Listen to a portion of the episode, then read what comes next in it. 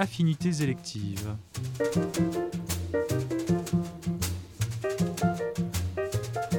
Une émission proposée par Canal Académie.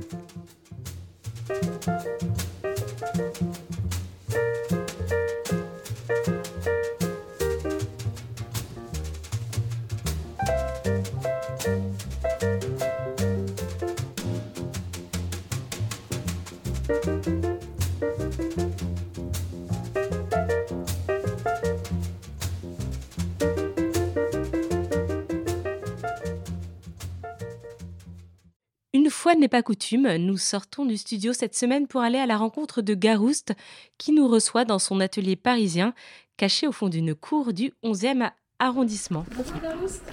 Bonjour. Bonjour. Ah, Merci de nous accueillir.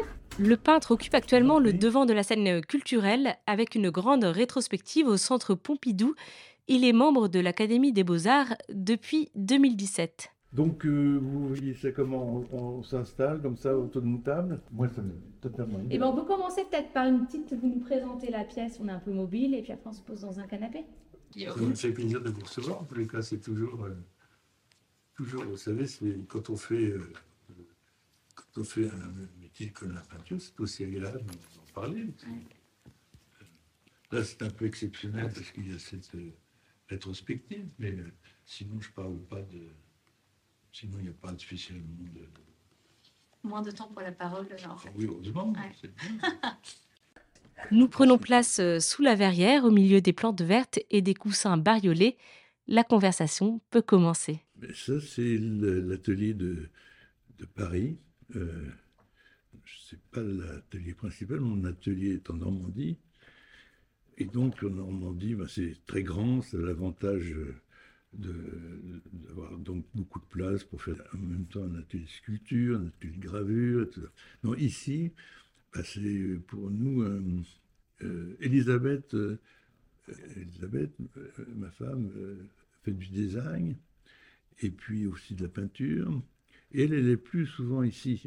Elle a toute une partie au premier étage, elle a son bureau, etc. Et moi, je viens, je suis là, euh, en, principe, je suis très peu à Paris.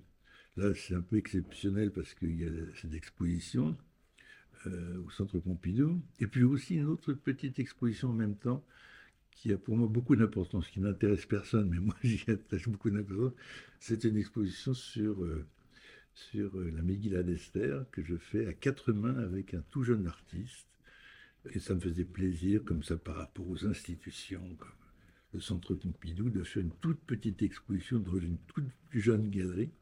Et donc, euh, pourquoi je voulais raconter ça? Parce que euh, bah, ici, euh, dans cet atelier, l'idée c'est de ne pas trop perdre du temps entre deux rendez-vous, etc. J'y travaille très peu. Là, à côté, là on est dans le parti salon comme ça, mais à côté, il y a cet atelier où je peux faire des gouaches éventuellement, un peu de, un peu de lithographie, un peu de choses, de la peinture à l'huile, mais vous savez, euh, j'aime bien peindre dans le sens où, euh, par exemple, Paris, euh, j'aime beaucoup Paris, mais très, très rapidement, je suis comme un poisson hors de l'eau, quoi. Moi, il faut vite que je retourne dans la campagne. j'ai été élevé, enfin, mes meilleurs moments de mon existence sont en Bourgogne. La Bourgogne, là, la, la Normandie, c'est pas mal, mais c'est un compromis parce que c'est pas trop loin de Paris. C'est bien Paris pour aller voir des spectacles, pour, pour euh, voir éventuellement des amis, mais je je m'y sens pas très bien. Et alors, qu'est-ce que vous trouvez dans la campagne, euh, justement? Euh, ben, dans la campagne, ce que je trouve, c'est que c'est, je crois que c'est, c'est, c'est complètement euh, ma personnalité. quand j'étais petit, euh, euh, quand j'étais petit, j'étais malheureux euh, et des médecins ont conseillé de me- à mes parents de me mettre à la campagne. Alors ils m'ont placé chez un oncle et une tante qui faisaient, euh, mon oncle faisait de l'art brut. Et Sans donc- le savoir. et sans le savoir exactement. D'ailleurs, c'était un peu la honte du village. Ma tante avait honte de lui. Et euh, moi, j'étais un peu son seul spectateur, fasciné par ce qu'il faisait. D'ailleurs, dans mon atelier euh, en Normandie, euh, j'ai un fauteuil qui est fait par lui. Tout était fait par lui. et donc, je l'aimais beaucoup. Et donc voilà, j'ai la Bourgogne. Vous savez, la Bourgogne, la Bourgogne profonde, ça, évoque le Moyen Âge. Il y a des forêts. Mon oncle et ma tante habitaient dans une. Ils avaient restauré une maison par eux-mêmes, une maison que personne ne voulait, qui était une maison du XIVe siècle, qui est très proche du château. Il y a un château dans le village, qui lui, heureusement, a été restauré. Comme il était, mon oncle était tailleur de pierre, bûcheron, euh, coiffeur, alcoolique. il, était, tout ça. il était tout ça. Et, euh, et art brut, et il faisait de l'art brut. Et donc, euh, il était tailleur de pierre. Et donc, euh, par exemple, cette maison très ancienne comme ça, qui est très très belle, naturellement très belle, mais euh, lui, il l'avait parce que personne n'en voulait de cette maison, c'était une ruine. Il l'avait restaurée petit à petit. Et par exemple, les toits étaient en lauze, vous savez, en pierre. Pierre, vous osez monter sur un toit comme ça pour le restaurer. Et cette maison, eh bien, ce style de maison bourguignonne, si vous ouvrez un, un guide sur la Bourgogne, la typique maison euh, des vignerons bourguignons, euh, c'est exactement la maison de mon oncle, c'est-à-dire les chaises sont rez-de-chaussée et tout se passe au premier étage avec une terrasse comme ça, et puis après deux grandes pièces, c'est tout, deux grandes pièces. Et donc c'était là où vivait mon oncle et ma tante, avec des très grandes cheminées, ou euh, genre de cheminée où on se met on se met à l'intérieur pour pas avoir froid l'hiver parce qu'il n'y a pas de chauffage. Et l'eau, c'était l'eau du puits. Euh, et donc, ça, ça, a beaucoup de charme. Et même quand on est tout petit, on se rend compte que c'est un peu exceptionnel. Pour vous, cet homme qui s'appelait Casso oui, était une figure d'artiste. Euh, pourquoi? Bah, C'est-à-dire, quand j'étais petit, il n'avait pas de figure d'artiste dans la mesure où je ne savais pas ce que c'était qu'un artiste. Mais euh, il était, pour moi, très particulier. Il n'avait rien à voir avec les personnes que je pouvais rencontrer et surtout rien à voir avec euh, le milieu de mes parents. Euh, mon père était marchand de meubles, euh, petit bourgeois et tout ça. Donc, là, rien à voir. Mon oncle, encore une fois, était un homme très simple comme ça. Son nom, c'était Séverine Cassotti. Donc, tout le monde l'appelait Casso. Et il est venu en France avec son père. Il avait été recueilli par le maire à cette époque-là, et dormait dans, le, dans la paille, quoi, près de, près de l'écurie de ce, de ce monsieur Poulain. Il s'appelait en plus monsieur Poulain. Et euh, voilà, avec son père. Alors, son père, c'était un personnage extraordinaire. Enfin, euh, je ne l'ai pas connu, mais il y a une photo de lui. C'est carrément euh, le grand héros italien, comme Garibaldi. Non, c'est pas ça. Le, genre, grosse, une énorme ceinture en laine avec euh, carrément un couteau à l'intérieur, un chapeau incroyable, des, pantalons euh, euh, dont j'ai un peu une trace d'ailleurs de ces pantalons, nettement moins bien que les siens, ceux de mon oncle. C'était des pantalons Lafont. et ça, c'est ma coquetterie, c'est d'avoir, c'est aujourd'hui d'avoir même des pantalons laboureurs qui sont des pantalons de, maçon, charpentier. Euh, mais à l'époque, euh, pardon d'insister sur ces détails, mais puisque vous me posez des questions, je trouve que c'est plus intéressant que de parler de peinture, on s'en fout un peu. Mon oncle avait des, des pantalons Lafont, et le, velours était tellement dense que le pantalon, il tenait debout tout seul. Quoi. Vraiment, c'était, on appelait ça des velours topés, parce que le, le, poil était très très serré. Et euh, c'est le genre de pantalon qui fait toute une vie. Au bout d'un moment, on retourne le pantalon, c'est-à-dire euh, ce qui était devant devient derrière, etc. Une mentalité pour Mais plus le pantalon vieillit, plus il devient beau. Et ça, ça j'ai pu apprécier la beauté du pantalon plus tard, quand j'avais 16-17 ans.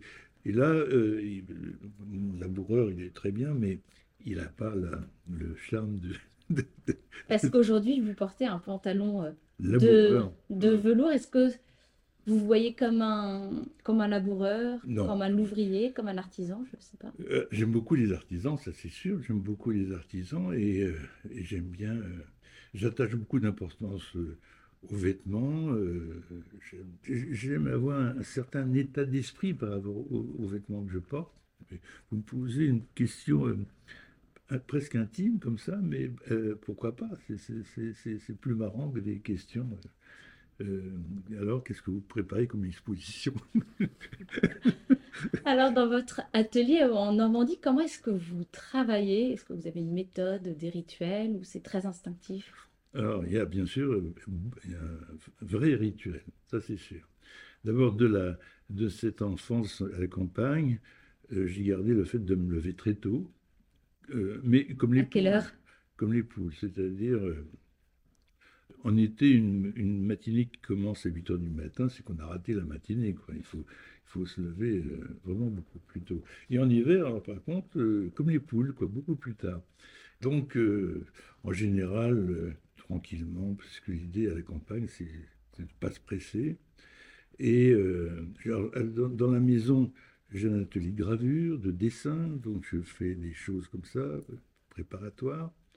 Et puis après, je vais dans le grand atelier. C'est vraiment le lever du jour. Et mon atelier, j'ai la chance d'avoir un atelier qui est sur les rives de l'Eure. Euh, enfin, l'Eure est assez loin, mais comme c'est une espèce de vallée, une petite vallée, au lever du jour, le soleil rentre, frise le sol comme ça, rentre en lumière flaisante. Parce que j'ai une très bonne lumière euh, zénitale, mais quand même, je voulais quand même.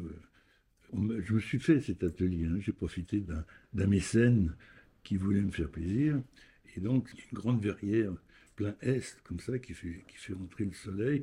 Donc ça, c'est la lumière du, est très importante euh, sur le plaisir que de, voir. Euh, mais même quand il pleut, on est en Normandie, la lumière est toujours très belle. alors l'atelier, vraiment, le travail d'atelier commence avec la musique.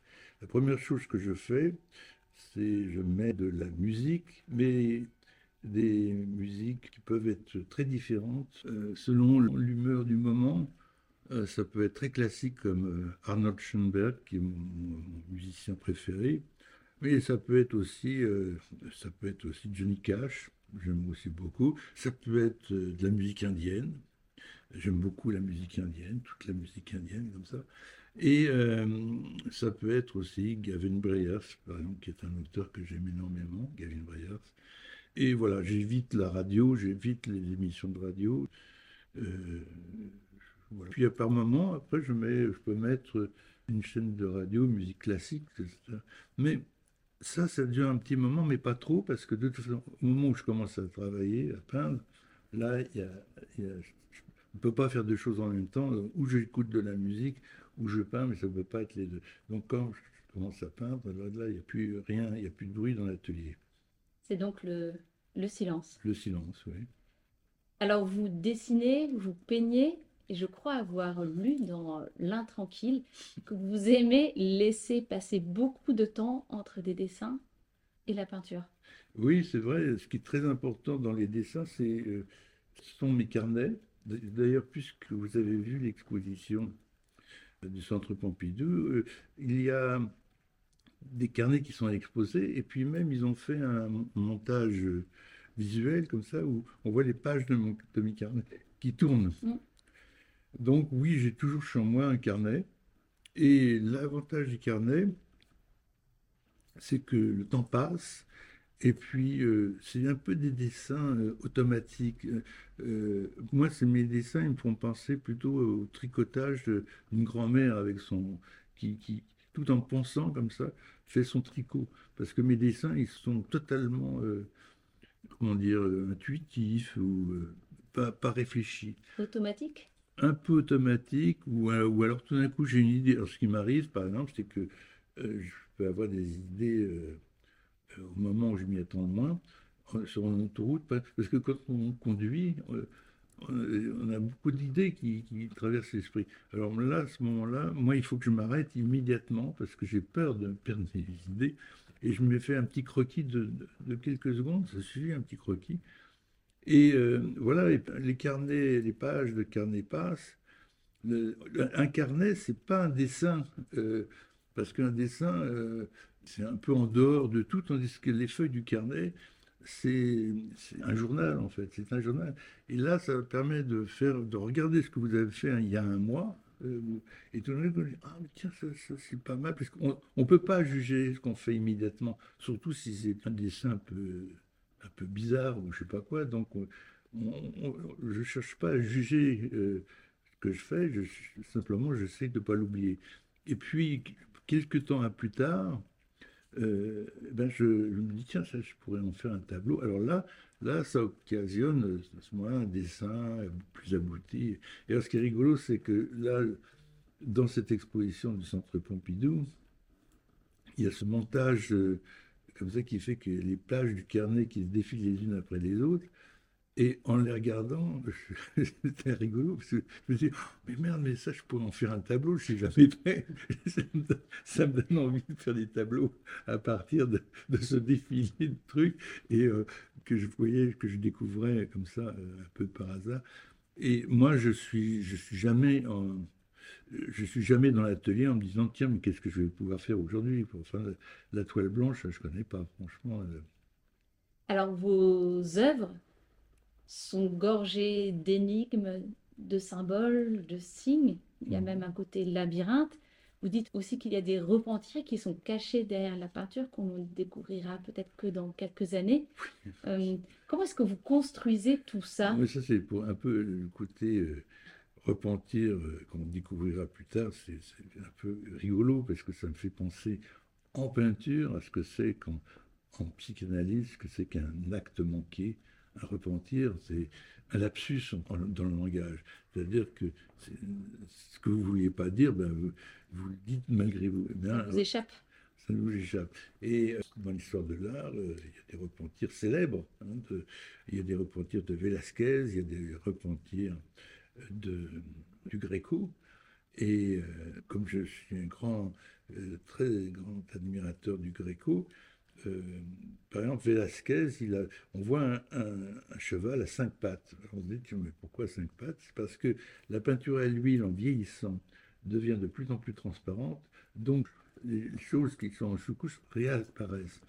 Et euh, le, tableau de, du Gréco qui s'appelle Laocoon, c'est donc un prêtre comme ça qui, qui se retrouve euh, enlacé dans un serpent, un très beau tableau de, du Gréco il meurt avec ses fils comme ça, et il y a un fils qui est complètement sur la droite, euh, et euh, ce, fils avait la tête tournée vers l'extérieur, et ça plaisait pas du tout au Gréco finalement, alors il a effacé cette tête et puis il l'a mis de l'intérieur.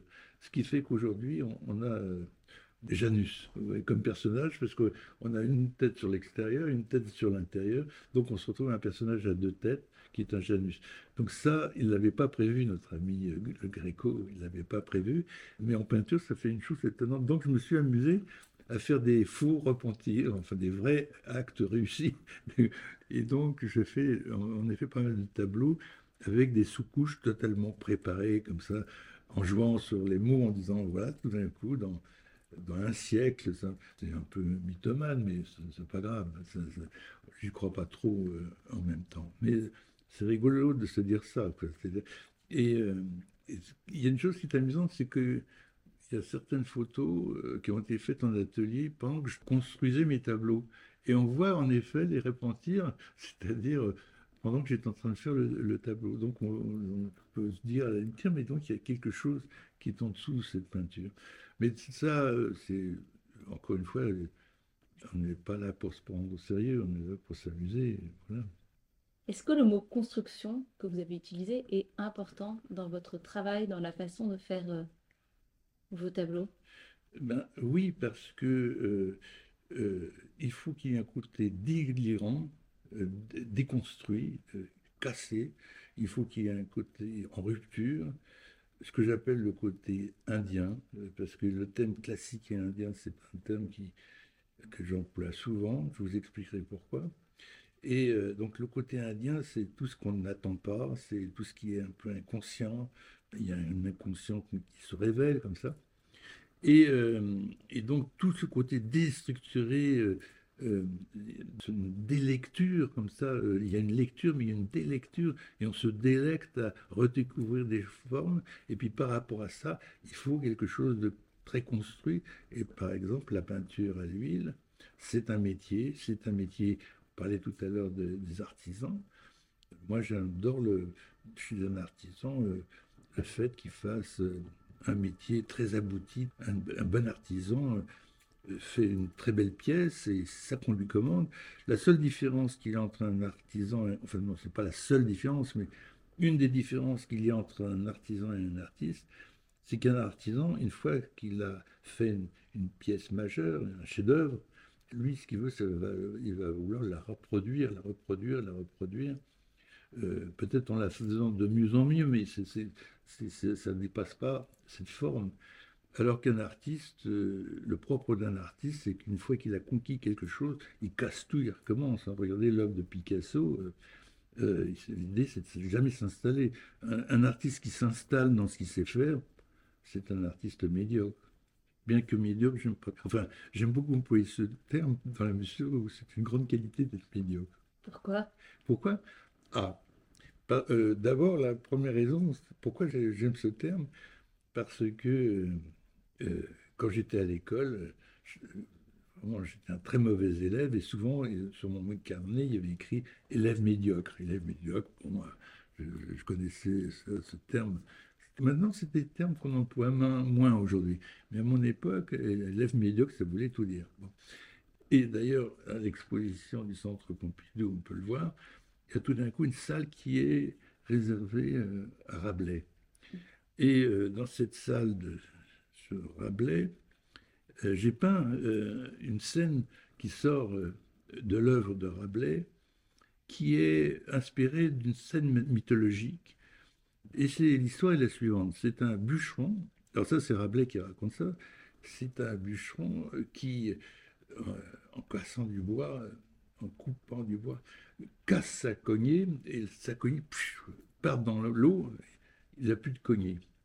Hermès passe par là et lui dit Qu'est-ce qui t'arrive? Il dit ben, Je ne peux plus travailler, j'ai plus de cognée, j'ai plus d'outils.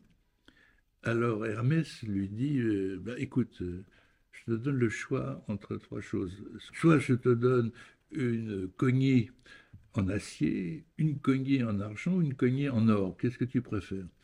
Et le bûcheron dit couper du bois, euh, moi, une cognée en acier, ça me suffit largement. J'ai absolument pas besoin d'une cognée en, or ni en argent.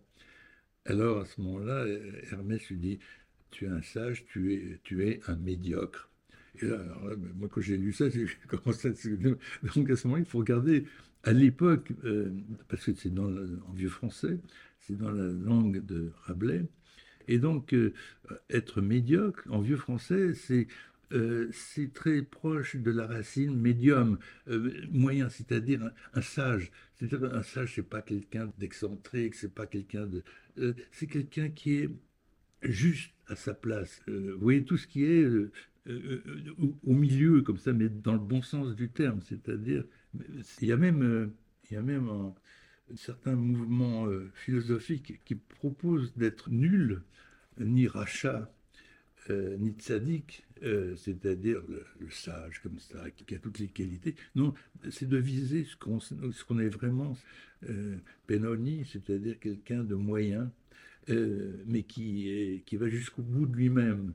Euh, et ça, je trouve ça assez étonnant d'avoir comme ambition de chercher ce qu'on a soi-même, pas, pas de s'inventer autrement ce que l'on est. Donc vous voyez que tout d'un coup, euh, ce bûcheron qui était médiocre, ça m'a complètement rassuré avec toute mon enfance où j'ai été sans arrêt un, médiocre.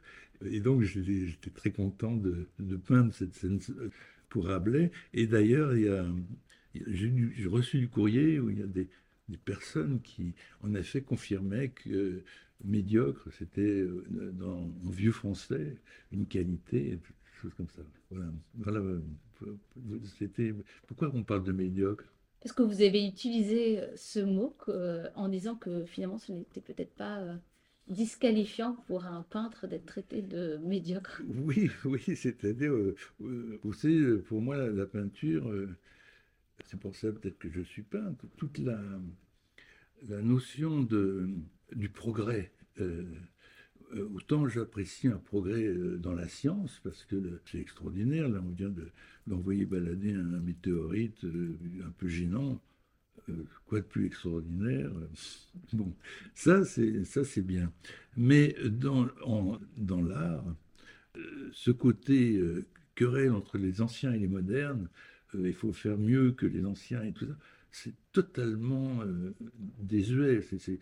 ça ne vous intéresse pas? C'est pas que ça m'intéresse pas, c'est que c'est un peu débile de raisonner comme ça au XXIe siècle. C'était encore quelque chose de valable comme argument au XXe siècle, parce qu'au XXe siècle, il y avait euh, les anciens, euh, et puis, et puis d'un coup arrivent les, impressionnistes, comme euh, Corot, Monet, tout ça, et ils sont, les artistes deviennent de plus en plus iconoclastes, jusqu'à Picasso, et puis jusqu'à Marcel Duchamp. On ne peut pas faire plus, plus iconoclaste que Marcel Duchamp. Et là, on a une vraie querelle entre les anciens et les modernes. Et, je crois que certains artistes ont fait totalement le tour, avec beaucoup d'humour. Moi, un de mes artistes préférés, c'est Ben. Euh, ben qui écrit, euh, qui fait des œuvres, vous savez, euh, noir sur blanc, il écrit, il fait, fait même plus de peinture ou quoi que ce soit, il, écrit. Et il y a une de ses œuvres, il écrit noir sur blanc, ou attendez, ou blanc sur noir. Il écrit blanc sur noir. L'art, c'est l'espace qui existe entre mes doigts de pied. Et j'adore cette formule parce que il faut le prendre au pied de la lettre, justement. Si c'est ça, l'art, ça veut dire, bon, d'accord, mais si l'art est là, ça veut dire aussi qu'il est partout. Et si l'art est partout, ça veut dire aussi que l'art est, nulle part. C'est un piège déjà du début du XXe siècle. Et là, on est en plein dedans aujourd'hui. C'est que, c'est que tout d'un coup, on est à une époque où il faut redéfinir un petit peu l'art aujourd'hui. Euh, et euh, alors, chacun s'y prend comme il veut. Personnellement, ce qui m'intéresse, c'est euh, le retour à la case départ et, finalement de rien remettre en question, d'accepter, selon le goût de chacun, d'accepter un bon artiste. Vos bons artistes ne vont pas être les miens, ou peut-être que ça va être les mêmes, mais tant mieux qu'on ait chacun des artistes à, aimer et, d'autres à ne pas aimer. Voilà, mais, tous ces artistes de toutes les époques euh, qui ont critiqué euh, les autres générations, euh, aujourd'hui c'est désuet. moi j'ai un artiste que j'aimais beaucoup, par exemple, qui était Yves Klein. Yves Klein, nouveau réaliste, nouvelle génération de nouveaux réalistes. J'aime bien Yves Klein. alors il prend une femme nue, il la, trempe dans la peinture, il la tire comme ça, et là, ça, donne une peinture comme ça de traces. Comme, oh là là, ça n'avait jamais fait, été fait auparavant. C'est très très original. Et puis il a fait ses monochromes bleus, formidable, c'est très original. Et c'est vrai que c'est très beau. moi j'aime bien ça. Mais il écrit ses mémoires aussi. Enfin, il écrit des, propos sur euh, la peinture. Et ça, c'est totalement désuet. Ça ne tient pas la route. C'était écrit euh, dans les années 60. Et là, le mec, c'est un discours euh, illisible aujourd'hui, tellement c'est désuet, ça n'a pas d'intérêt. Moralité, euh, écrire aujourd'hui sur l'histoire de l'art, il faut être un peu intuitif, un peu intelligent. Est-ce que vous, c'est pour assumer aussi cet héritage de la peinture que vous utilisez la peinture à l'huile euh, Eh bien, c'est, j'ai un peu en partie répondu à votre question en vous disant que moi, quand j'étais aux Beaux-Arts, euh, les grands maîtres, c'était mes grands-pères, Picasso, Matisse. Hein. Donc c'était déjà des grands iconoclastes. Et puis tout d'un coup arrive un livre que j'ai pris avec un coup de pied dans l'estomac, c'est les entretiens de Marcel Duchamp par Pierre Cabane. Et là, coup de pied dans la figure, dans le ventre, partout des baffes, tout ce que vous voulez, un massacre. Des bleus. Des bleus. des bleus. Euh, parce que tout d'un coup, euh, l'attitude de, Marcel Duchamp est d'une grande intelligence d'abord, mais voilà, on n'est plus du tout dans l'histoire de l'art, on est dans la, sociologie, on est dans, on n'est même pas dans la philosophie, on est, en tous les cas, on n'est plus du tout dans un sujet esthétique. Quand Duchamp prend un urinoir, l'expose dans une galerie, il appelle ça une fontaine, euh, et, après, c'est d'interviews, etc., scandales, etc. Et il dit, mais de toute façon, euh, l'artiste, c'est pas celui qui fait les choses, c'est celui qui les regarde. Euh, c'est comme ça qu'il a pris le porte-bouteille, etc. Alors, moi, à cette époque-là, j'étais aux Beaux-Arts, et là, ça fait mal parce que vous vous dites, c'est quoi la peinture là-dedans, euh, avec moi qui, qui ai fait des, choses figurative, comme ça, on a le sentiment d'avoir rien compris à son époque parce que c'est un personnage important. C'était ça l'actualité. Donc vous vous dites, euh, il y a un problème. Et la réaction, c'est ben, tout simplement qui s'appelle tabula rasa. Quand vous êtes dans une impasse, euh, ben, vous retournez à la case départ. Finalement, est-ce que c'est possible après Duchamp de faire un tableau? Donc question, qu'est-ce que c'est un tableau? Un tableau, bah, c'est un tableau, c'est une toile tendue sur châssis. Et qu'est-ce qu'on fait avec une toile tendue sur châssis Alors on reprend l'histoire de l'art. Alors euh, ben, on, fait, euh, on fait une ébauche, et puis on regarde les peintres qui ont fait des ébauches, et puis des empattements et des glaces. On regarde Poussin d'un peu plus près. On regarde Tintoret, qui sont des grands artistes qui savent peindre, quoi, tout d'un coup. Et alors là, on oublie Matisse, Picasso et Miaté, parce que il faut, il faut reconstituer une histoire qui vous intéresse et qui vous est beaucoup plus personnelle. Et donc, euh, l'histoire qui m'intéresse, moi, c'est des artistes qui savent peindre d'une manière extrêmement classique, pas originale, pas, pas l'originalité d'un Matisse, ça je le laisse. Donc, il fallait reprendre les classiques et voir s'il y, y a une ouverture en pratiquant ce métier artisanal, ça s'apprend. Malheureusement, aux Beaux-Arts, personne n'était foutu de m'apprendre à peindre. Pour apprendre à peindre, ben, c'est en fréquentant et les musées avec une loupe, mais je me faisais souvent engueuler parce qu'on n'a pas le C'était trop près des tableaux Trop près des tableaux. Ou alors, j'avais la chance d'avoir connu deux restaurateurs de tableaux qui étaient M. Petit et M. Vallot, que tous les restaurateurs connaissent, une grande référence. Ils ne sont plus de ce monde.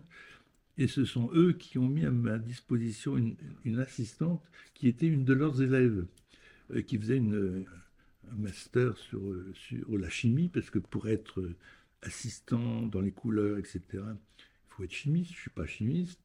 Donc, avec euh, Hélène Valentin, elle s'appelait Hélène Valentin, je trouve qu'elle a un livre de, de produits de peinture, mais enfin, c'est un détail. avec Hélène Valentin, on a fait nos propres couleurs. J'avais même une machine pour broyer les couleurs, etc. Donc on avait joué le, on a fait ça très très consciencieusement, mais en broyant les couleurs, en refaisant nous-mêmes nos couleurs, c'était une manière de reprendre tout ce métier à la base. Qu'est-ce que c'est que la peinture à l'huile? Est-ce que c'est uniquement une histoire de forme? Euh, Et tout d'un coup, euh, dans cette forme, quelle est la place du sujet? Est-ce que est-ce qu'il y a un sujet possible encore euh, et donc on, là, ben, on se fie aux artistes qu'on aime. Et moi, les artistes que j'aime, justement, c'est des artistes très... L'éventail est très large. Hein. ça va de ça va de Poussin en passant par Velázquez, en passant par euh, Tintoret, bien sûr, pour sa technique. Et puis après, euh, vous avez Manet, enfin Goya, Manet, jusqu'au Giorgio de Chirico, qui est pour moi très important parce que c'est le l'anti-Marcel Duchamp. Et Marcel Duchamp, pour toute son intelligence, il va aboutir à, Ben, justement, l'espace qui existe entre ces deux Mais euh, Giorgio De Chirico, euh, dans ses interviews, euh, quand on lui demande mais pourquoi vous, pourquoi vous dans votre gâteau, dans votre tableau, vous avez mis vos paysages, vos perspectives, mais en premier plan, vous avez peint des gâteaux d'une religieuse. Et euh, donc, on s'attend à une, réponse euh, fantastique. Il dit, mais parce que j'aime ça. C'était la seule raison. qu'il habitait à, Rome et il passait tous les matins devant une très bonne pâtisserie. et c'était parce qu'il aimait les pâtisseries. Donc ça, c'est l'anti du chant. Mais les deux sont très bons. Et, ça, c'est ça notre époque. C'est-à-dire, il y en a qui préfèrent du chant, bah, tant mieux. Il y en a qui préfèrent euh, la richesse de notre époque, c'est de vivre ces, deux, cette ouverture-là. C'est comme un éventail qui s'ouvre.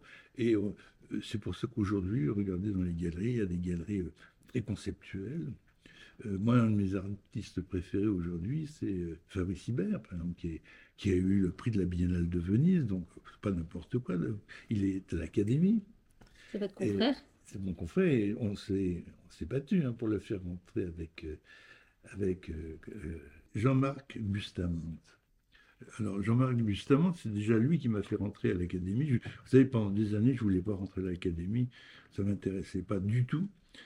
Je ne voulais pas toucher à l'académie parce que justement, euh, avec mon retour au glacis, aux peintures de façon Tintoret, il y avait déjà pas mal de problèmes avec ma génération, enfin, ce que je représentais. Et l'aventure de, de l'académie, euh, vous savez, à cette époque-là, on pensait à, Malraux, qui avait envoyé balader euh, l'académie. Donc, euh, il y avait des mots qui circulaient à l'école des beaux-arts qui étaient, par exemple, est-ce que c'était vrai ou pas, mais paraît-il que Picasso avait dit, mais c'est extraordinaire l'académie. On a réuni tous les cons. Maintenant, on sait où ils sont, mais ils sont tous à l'académie. alors évidemment, on n'est pas pressé d'entrer à l'académie quand on entend ce genre de discours. Mais euh, les années passent, et puis, euh, et puis vraiment les années passent beaucoup, puisque ce n'est pas tellement longtemps que je suis à l'académie, et, et puis s'est passé beaucoup de choses. C'est-à-dire que ce qui, déjà, ce qui est formidable, c'est ce que représente aujourd'hui l'académie. C'est-à-dire, euh, l'académie, elle a pris un sens, je dirais, assez noble aujourd'hui, parce que on n'est plus justement à l'époque de Malraux, euh, non mais ils foutent rien, l'académie c'est quoi, c'est des vieux machins et tout ça. Non, il y a tout d'un coup notre secrétaire perpétuel, euh, Laurent Petit-Gérard, qui est ambitieux, qui regarde les jeunes artistes, qui veut faire quelque chose pour les jeunes générations. Euh, donc déjà, il y a une optique qui est une vraie optique d'ouverture. Et puis, et puis tout d'un coup, on fait rentrer euh, des artistes. déjà, pour que Bustamante rentre à l'académie, c'est pas évident. Ensuite, il me fait rentrer. Ensuite, on fait rentrer des personnes comme Fabrice Hébert. Donc, voilà, c'est une ouverture. Et euh, ce qui devient très intéressant, c'est que euh, aujourd'hui, pour un artiste, vous avez plusieurs circuits. Vous avez évidemment la galerie, vous avez tout ce qui est, beaucoup d'artistes maintenant travaillent directement avec les médias, les, comment on appelle ça, les réseaux sociaux, justement. J'en connais, ça marche bien, ils ont leur marché et tout.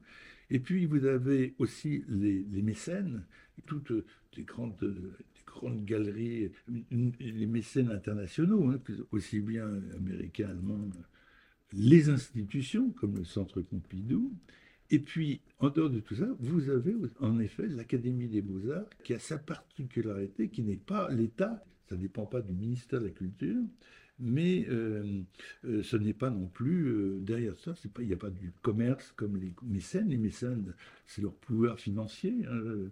même la FIAC là, vient d'être achetée par un système financier international, beaucoup d'argent. donc, eh ben, l'intérêt de l'Académie des beaux-arts, c'est que le problème n'est pas un pouvoir financier, elle n'est pas dans compromise dans des trucs comme ça. Elle a son identité et c'est bien pour ça que, personnellement, là, voilà, je me suis un peu égaré. Comme... Non, mais c'est intéressant parce que pour vous, quelle est votre mission là-bas, justement? Euh, Ma mission là-bas, et j'y suis pas assez, ma mission là-bas, c'est justement les jeunes, artistes, défendre les, jeunes artistes français sur la scène internationale. Euh, parce que les étrangers savent très bien se défendre sur la scène internationale. Ils ont des très bons mécènes, beaucoup d'argent. Vous savez, il n'y a pas de secret. Il faut euh, un, mécène américain euh, qui rachète euh, tous les artistes chinois. Il y a vraiment le, pouvoir financier. Vous savez, je ne sais pas moi, au XVIe siècle, c'était l'Église, le Vatican, je sais pas quoi. Les, princes, les, les, princes, etc. Nous, aujourd'hui, c'est plus les princes. Aujourd'hui, c'est le marché de l'art qui est derrière le marché-là, ce sont des grands marchands, des, grands, des grandes structures financières. C'est là où, en France, euh, on a surtout des institutions on a surtout des structures comme justement l'Académie. Et moi, ce que j'aimerais, c'est que l'Académie des beaux-arts ait plus de pouvoir qu'elle en a en ce moment, parce que franchement, il y a beaucoup de choses à faire. Déjà, il faudrait fortifier l'Académie des beaux-arts pour qu'elle arrive à imposer ses artistes sur la scène internationale. Et là, on n'a pas gagné encore le truc, mais c'est un début. Alors, ce sujet mobilise votre énergie, votre générosité, mais il y en a un autre euh, dont nous aimerions parler, c'est celle de votre association, La Source. Mhm, que vous avez fondé pour les enfants, mhm. euh, pour qu'ils puissent euh, découvrir euh, l'art. Est-ce que vous pouvez nous en parler? Oui, bien sûr. et expliquer pourquoi vous avez créé cette association? D'abord, il y a une chose que j'ai vécue dans mon enfance. Je vous parlais de la Bourgogne. J'étais dans, dans un tout petit village de Bourgogne, une centaine d'habitants, et euh, systématiquement toutes les familles prenaient euh, des enfants de l'assistance publique. On disait l'assistance publique à l'époque. Et, euh, et ma tante aussi euh, avait des enfants de l'assistance publique. Elle avait un enfant qui était là tout le temps, qui était là jusqu'à l'adolescence. Il est resté avec ma tante.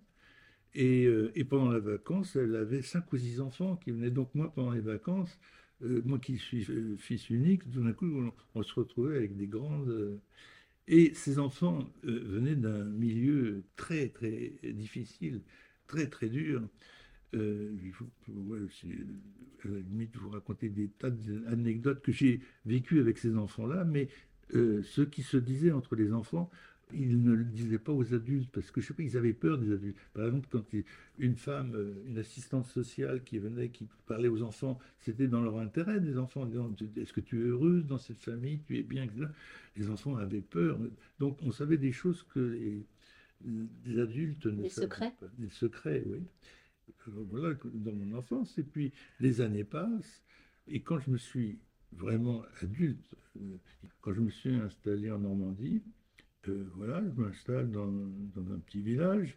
Et un soir, l'adjoint du maire, euh, euh, une femme, Elisabeth Jacob, vient me chercher euh, en me disant, écoutez, c'est terrible, il y a une gare désaffectée dans, le, dans le village. Il y a, dans cette gare, il y a une famille. On ne peut pas les laisser dans cet état-là. On est en plein hiver. il n'y a pas de carreaux aux fenêtres. il faut faire quelque chose. Venez, dites-moi. Alors on, va voir cette, euh, dans cette gare désaffectée. En effet, il n'y avait pas de carreaux aux fenêtres. Il n'y avait pratiquement pas d'électricité, une ampoule comme ça. Les enfants grelaient. La mère était, euh, euh, dans un état pas possible. Le compagnon était en prison pour des raisons par rapport aux petites filles qu'on peut imaginer. En tous les cas, il était en prison.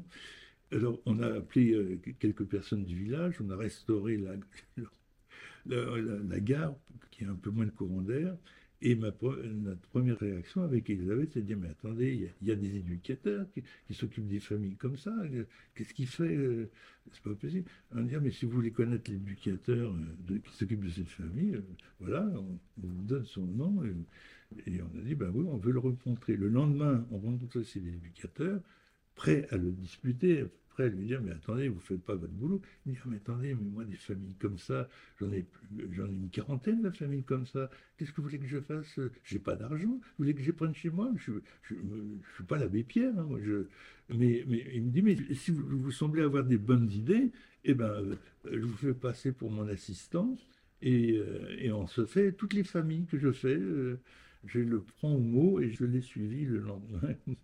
Et là, j'ai vu des choses que je ne pensais pas voir en France, parce que c'est une misère euh, terrible, quoi. C'est- C'est-à-dire, c'est vraiment, alors que, que ce soit des communes de droite ou communes de gauche, non, là, on est au bas de une honte sociale, en fait. On ne veut pas entendre parler de, ces personnes-là. Alors, évidemment, il y a des trucs de sécurité sociale, etc., mais c'est tellement une misère. Et donc, euh, là, vraiment ce éducateur qui était responsable me dit, alors, euh, qu'est-ce qu'on fait euh, maintenant, maintenant que vous avez vu les... Parce que j'ai vu vraiment les familles, des familles incroyables, des enfants qui sautaient dans, dans le lit avec des, avec des bottes, avec des bottes pleines de boue parce qu'il pleuvait dehors, ils sautent dans le, lit de ses parents avec, euh, sans retirer ses bottes, par exemple, des trucs inimaginables.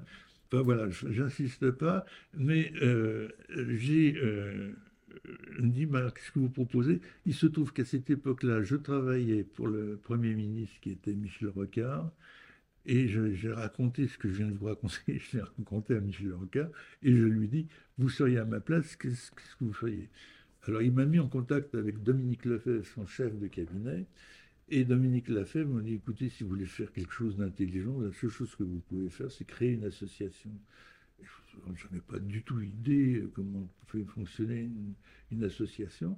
Et donc, euh, il m'a mis en contact. C'était bien parce que c'était par le Premier ministre.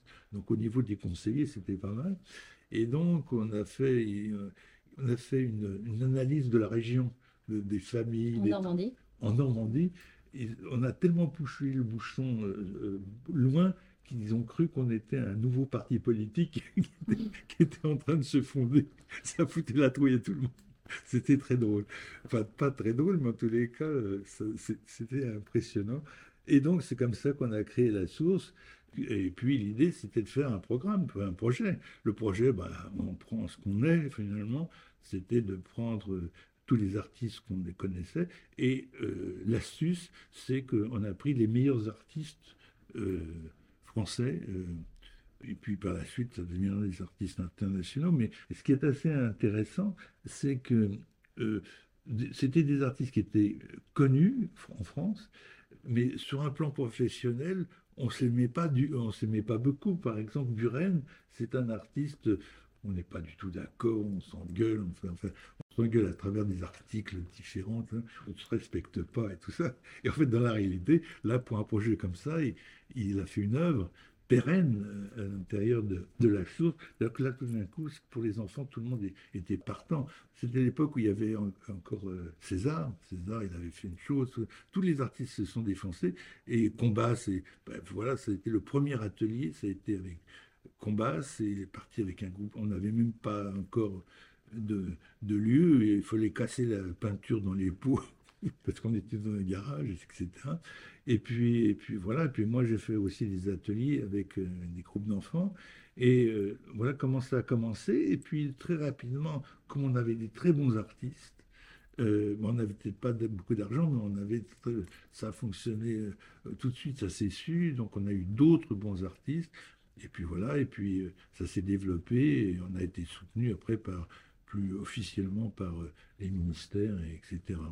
Et voilà comment, comment les choses se sont construites. Mais elles se sont construites un peu euh, malgré nous, dans la mesure où moi, je n'étais pas fait pour être président d'une association qui est devenue aujourd'hui une fondation. Mais, mais là, euh, avec ce que j'avais vu, ne rien faire et retourner peindre des vaches dans l'atelier, euh, vous dites que vous, que, vous, passez à côté de...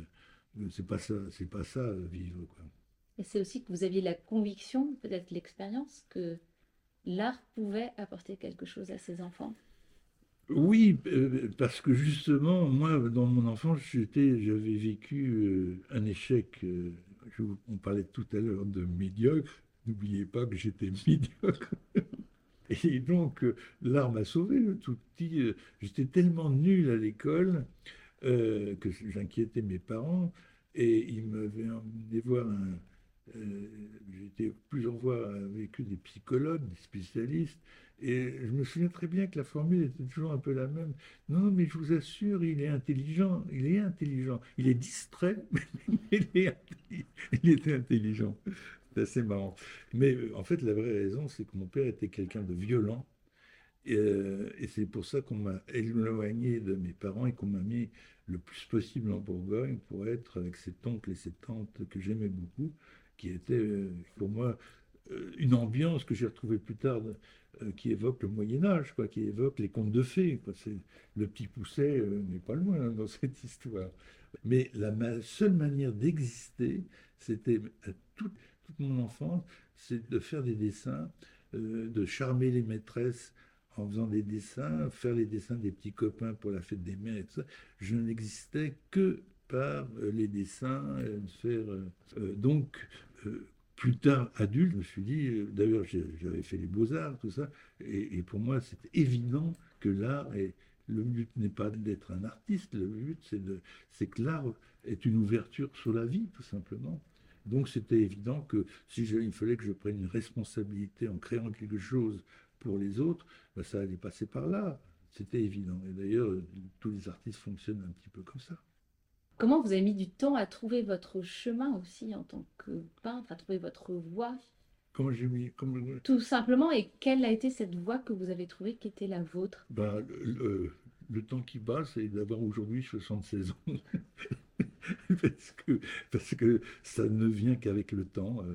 Enfin, moi, tout le monde n'est pas comme ça. Ce que j'ai découvert, euh, le, bilan d'aujourd'hui, euh, peut-être qu'il y en a d'autres qui l'ont à, 30 ans, je ne sais pas.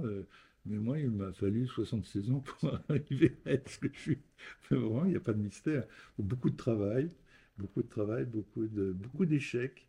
Je me suis vraiment nourri de mes échecs. Même, vous savez, j'ai pas, euh, j'ai travaillé avec des très grands marchands internationaux. Léo Castelli, c'était quand même le plus grand marchand.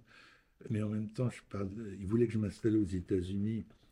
Et euh, il n'en était pas question. Pour moi, j'ai trop de problèmes avec les langues et tout ça.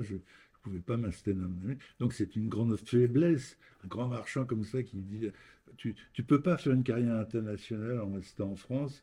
La France euh, n'est pas assez forte pour faire une carrière internationale. Euh, je t'installe euh, à New York, je te, fais ton atelier et tout ça. Et j'ai pas voulu, parce, donc c'est une faiblesse de ma part. Mais de cette faiblesse, eh bien, ça me donne plus de temps pour construire les choses. Moi, il me faut du temps. Comme quelqu'un qui n'est pas très costaud. Quoi. Vous savez, il y en a qui sont, il y en a qui sont Mozart d'autres qui ne sont pas du tout Mozart.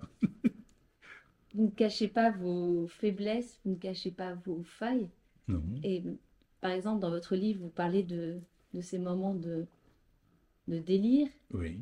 De, vous utilisez même le terme de, de fou. Qu'est-ce qu'il apporte dans votre peinture? Parce qu'il y a une vraie porosité. Euh, oui, euh, mais en même temps, euh, oui, vous faites allusion au fait que j'ai été souvent interné dans des hôpitaux psychiatriques, mais au moment où il y a ces crises de délire, il n'y a rien, il ne se passe rien. J'ai vécu des moments de dépression, enfin surtout les premières.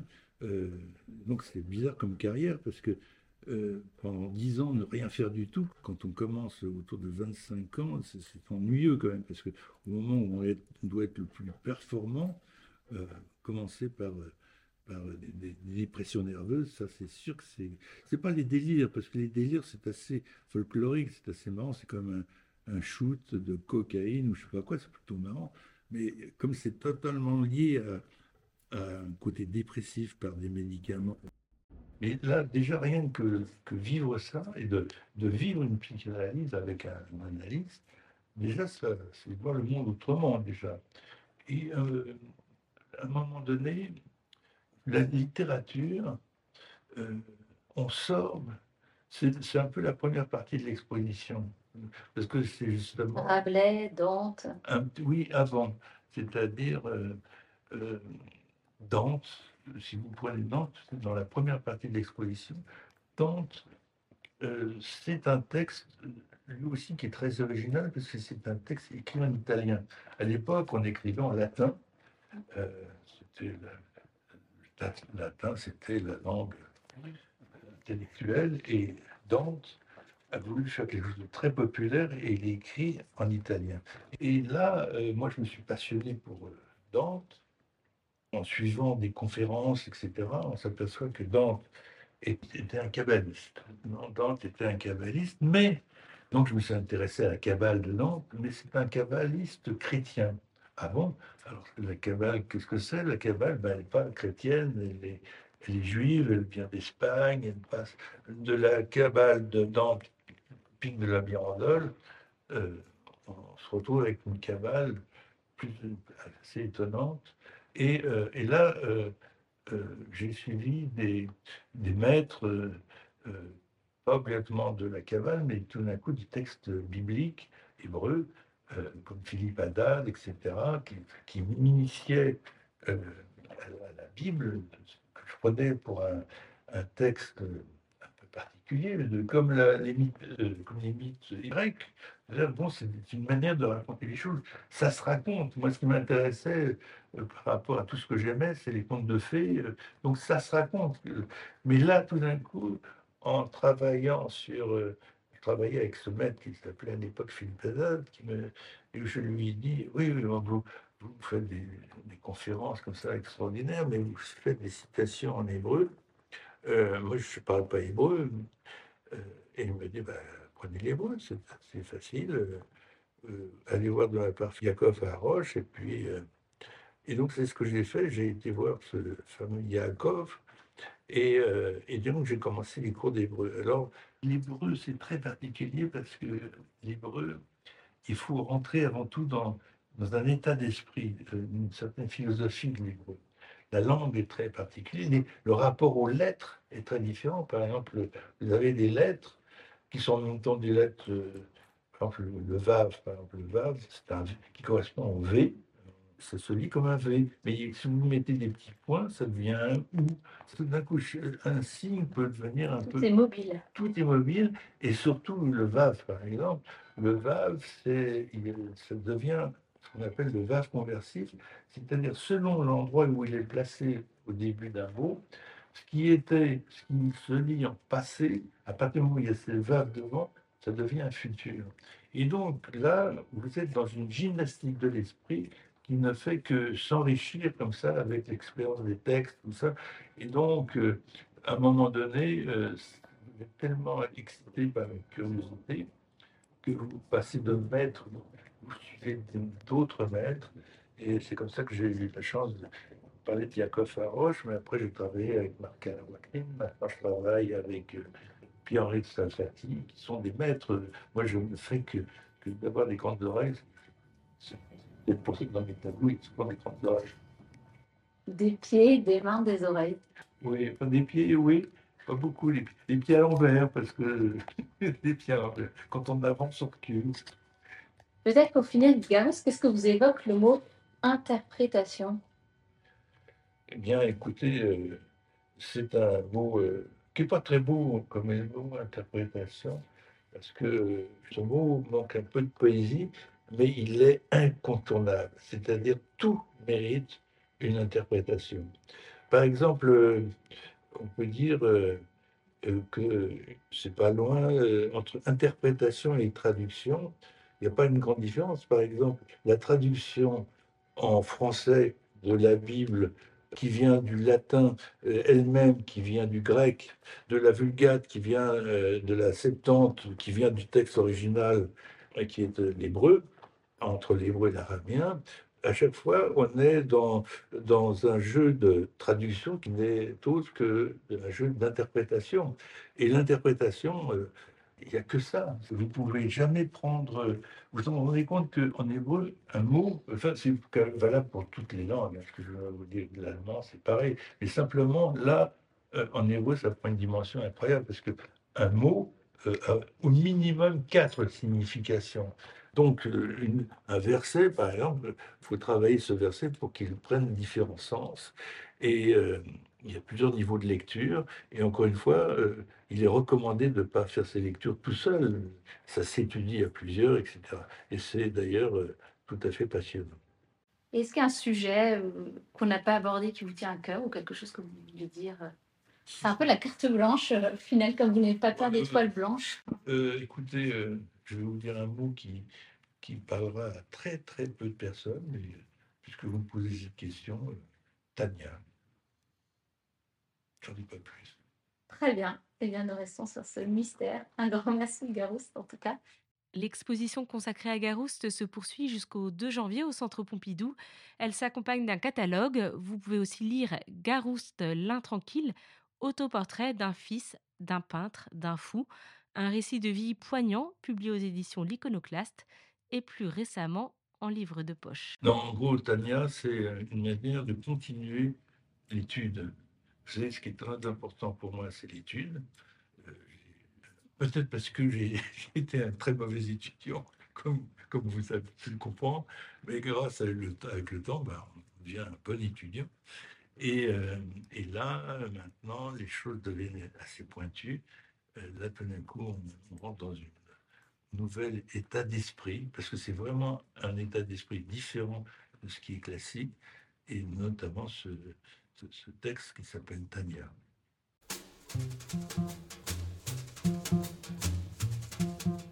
Affinités électives.